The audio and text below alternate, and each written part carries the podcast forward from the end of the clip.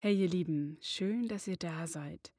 Heute gibt es ein neues Interview in meiner Reihe Kater sucht Glück, in welcher nüchterne Menschen darüber sprechen, warum dieses Leben ohne Alkohol so toll ist und wie es sich auch für dich anfühlen kann, wenn du mit dem Trinken aufhörst. Ich hoffe, es kann dich inspirieren, das selbst mal auszuprobieren. Wenn du mehr über den Weg in die Nüchternheit erfahren möchtest, schau gerne meine anderen Videos an. Wenn auch du Lust hast, mit mir ein Interview bei Kater sucht Glück zu führen, dann melde dich gerne per E-Mail oder auf Instagram, wo du mir sowieso auch gerne folgen kannst. Dort poste ich weitere Geschichten und Tipps aus meinem nüchternen Leben. Alles unten in der Infobox. Heute ist bei mir Jürgen Behrendt vom Podcast Unser Talent für Sucht zu Gast. Er ist Diplompsychologe und hatte selbst vor vielen Jahren mal ein Problem mit Alkohol. Heute ist seine nüchterne Zeit, also sein Leben, länger als die, in der er Alkohol getrunken hat. Es ist wirklich ein wunderbares Interview geworden und ich wünsche dir nun viel Spaß damit. Hallo Jürgen, schön, dass du da bist. Hallo Jana, vielen Dank für die Einladung. Ich freue mich sehr. sehr. Gerne. Als erstes würde mich von dir interessieren, was du an deiner Nüchternheit liebst. Was ich an meiner Nüchternheit liebe, ist, ähm, das ist tatsächlich eine gar nicht so einfach, die Frage. Weil mittlerweile, ich bin sehr lange nüchtern. Also ich bin als junger Mann zehn Jahre lang abhängig gewesen. Mhm. Mittlerweile ist meine nüchterne Zeit länger als die Zeit, wo ich abhängig war. Sehr das heißt, so komisch das klingt, diese nüchterne Zeit ist für mich keine nüchterne Zeit mehr, sondern einfach nur Zeit. Verstehst du, was ich meine? Mhm. Es ist kein nüchternes Leben, sondern es ist Leben geworden. Ja. Und das ist das, was mir sehr gefällt dabei. Mhm.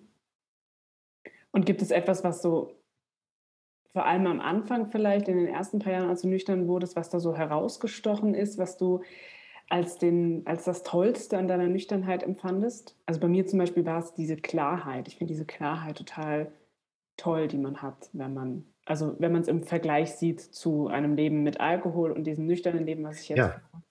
Ja, absolut. Das war am Anfang bei mir genauso, diese Klarheit, die gleichzeitig aber auch etwas Verunsicherndes hatte. Ne? Mhm. Man, erlebt ja, man erlebt ja alles ungefiltert. Ähm, und man stellt sich zum Teil auch ein bisschen in Frage, weil die typische Frage, die ich am Anfang hatte, war, ist das, was ich erlebe oder fühle, tatsächlich das, was jeder Mensch erlebt oder fühlt in der Situation?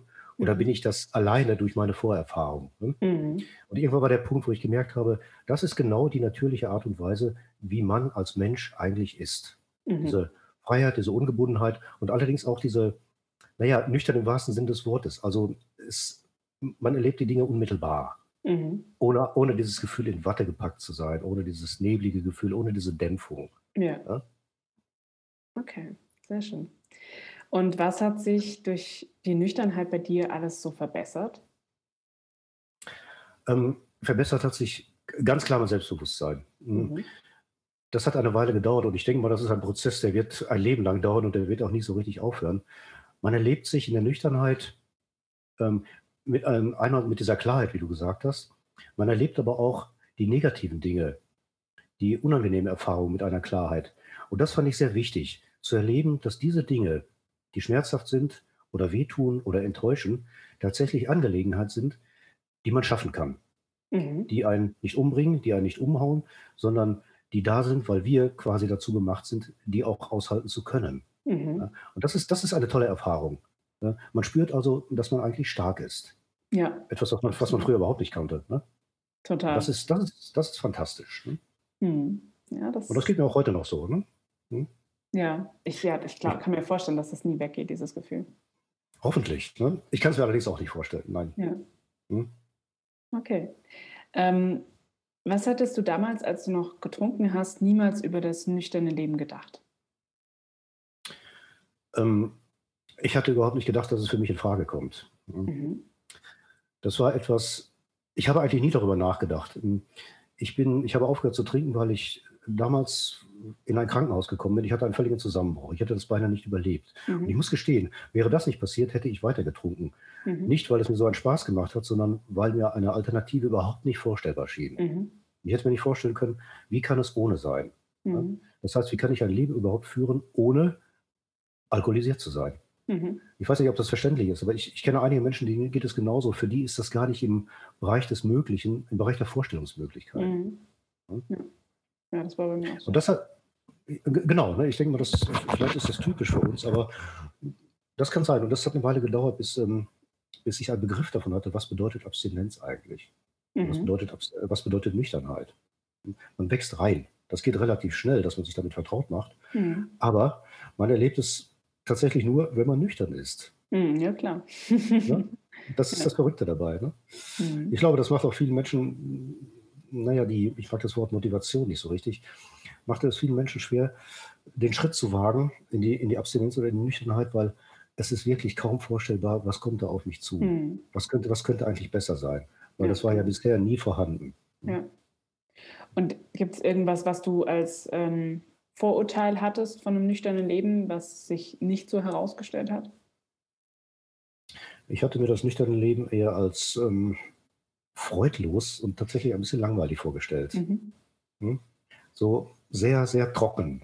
Also tatsächlich, wie man diese, diese Trockenheit, die man trockenen Alkoholikern ja. nachsagt, auch ein schreckliches Wort, ne? Ja, ja. Was, sich über, was sich überhaupt nicht bewahrheitet hat. Im Gegenteil. Ne?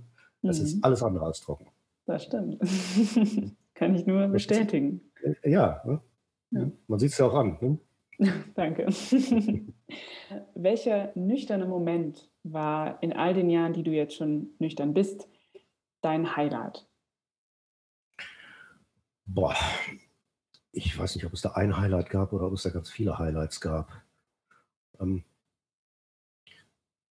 Highlights waren, sind es immer noch, aber ganz am Anfang waren es die sensationellen Highlights, wenn ich gemerkt habe, dass mir Freundschaften angeboten wurden. Mhm. Oder Interesse, ähm, menschliches Interesse oder Sympathie. Mhm. Das war etwas, was mich am Anfang sehr überrascht hat. Tatsächlich überrascht. Nicht, weil ich ähm, so bescheiden bin, sondern weil es so völlig ungewohnt war. Mhm. Ja. Man versteckt sich ja, man zieht sich zurück, man lernt ja auch, sich naja, zu schützen, sich und die Krankheit zu schützen. Und man fühlt sich nicht besonders liebenswert.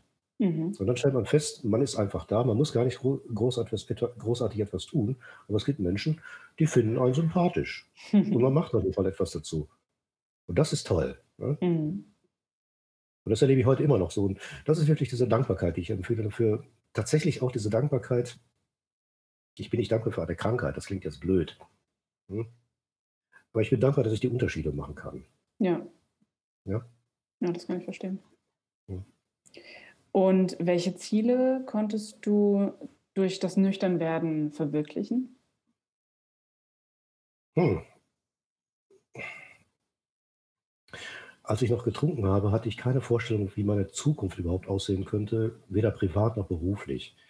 Und als ich nüchtern wurde, habe ich zum Beispiel ein Studium begonnen. Ich bin danach als Psychologe geworden. Ne? Mhm etwas, was mir im Nachhinein, wenn ich mir jetzt überlege, wie ich das eigentlich geschafft habe, ich musste das Geld verdienen dazu. Mhm. Ähm, ich war relativ alleine auf mich alleine gestellt. Etwas, was ich mir früher nie hätte vorstellen können, was ich aber geschafft habe. Mhm. Jetzt habe ich kurz eine Frage aus den Augen verloren. Wie war die Frage äh, Alles gut. Welche Ziele hm. du verwirklichen konntest durch die Nüchternheit? Äh, zum Beispiel die. Ne? Ja. Zum Beispiel ein Studium abzuschließen. Das ist jetzt ähm, naja, ich hatte vorher keine Berufsausbildung. Ich habe Abitur. Also ich, mhm. ich jammere jetzt auf hohem Niveau. Ich will nicht sagen, ich hatte nichts. Ne? Mhm. Abitur ist schon eine ganze Menge. Ähm, aber dann mit 30 oder über 30 noch ein Studium zu beginnen, das ist, das ist ein Ziel, wo ich dachte, ja, also habe ich eigentlich nicht schlecht gemacht, ne? Mhm, will ich so sagen. Auf jeden ne? Fall. ja. ja.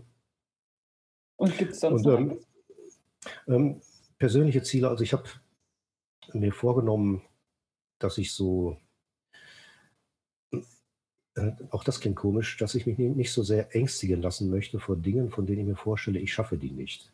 Mhm. Ähm, also ich möchte Dinge ungern vermeiden, weil das habe ich gelernt, zum Teil auch durch meinen Beruf. Ähm, Trinken ist eine Vermeidungshaltung. Das ist, ja. ich, will nicht sagen, ich will nicht sagen, dass eine, ein Suchtverhalten ist, aber das ist etwas, wo ich sehr sensibel geworden bin, mhm. äh, wo, ich, wo ich sehr darauf achte. Also das ist ein Ziel von mir tatsächlich, weiß nicht, ob es ein Ziel ist. Doch, kann man so sagen, ein Ziel von mir, ähm, immer genug Mut zu haben, die Dinge, die mich eigentlich ängstigen, trotzdem anzugehen. Mhm. Wenn ich weiß, dass sie sich lohnen. Also nicht, nicht um jeden Preis. Also so verrückt bin ich jetzt auch nicht. Ne?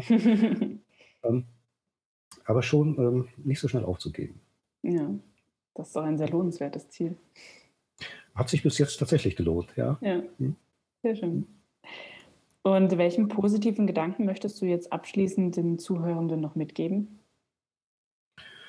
Ähm, was ich, also ich bin vorsichtig mit Ratschlägen, was ich sagen möchte ist, ähm, wenn man in die Nüchternheit geht, es, ähm, das klingt jetzt etwas komisch, aber wir werden mit Sicherheit, also man wird mit Sicherheit frustriert, enttäuscht und manchmal schmerzhaft berührt oder ähnliches. Ähm, ich glaube tatsächlich, dass wir so etwas brauchen. Weil wenn alles gut läuft, wenn alles harmonisch ist, ähm, prima, das nehmen wir hin. Aber wir merken erst dann, dass wir diese Stärke haben, wenn wir tatsächlich Dinge erleben, die, naja, unschön sind. Mhm. Eine Trennung ne? oder eine Kränkung oder ja. ähnliches. Das ist kein Grund, das, das ist kein, kein Beweis dafür, dass mit uns etwas nicht stimmt. Sondern im Gegenteil. Das ist, kann für uns der Beweis sein, dass wir die Kräfte tatsächlich mobilisieren können. Wir haben diese Kräfte. Wir haben eine Sucht überstanden. Das muss man erstmal können. Ich meine das jetzt ohne romantisieren oder so, sondern ja. da ist Energie vorhanden. Ja. Das ist machbar. Ich weiß, wovon ich rede, weil ich war ein sehr starker Abhängiger. Mhm. Ja? Sehr schön. Ähm, Jürgen, du bist ja auch jetzt so in diesen Kreis der ähm, Menschen gestoßen, die über Alkohol und über Sucht aufklären möchten. Möchtest mhm. du da noch ein bisschen was erzählen, was du da jetzt eigentlich so machst oder was du da gestartet hast? Ja, ich habe einen Podcast gestartet, ähm, so auf Spotify jeden Mittwoch habe ich mir vorgenommen. Ist jetzt mittlerweile die siebte Folge, mhm. wo ich versuche, naja, ich versuche nicht, ich tue es tatsächlich, berufliche Erfahrung oder berufliches Wissen auch anhand von biografischen Beispielen so zu vermitteln, dass man ein greifbares Bild von, von einer Abhängigkeit bekommt. Mhm.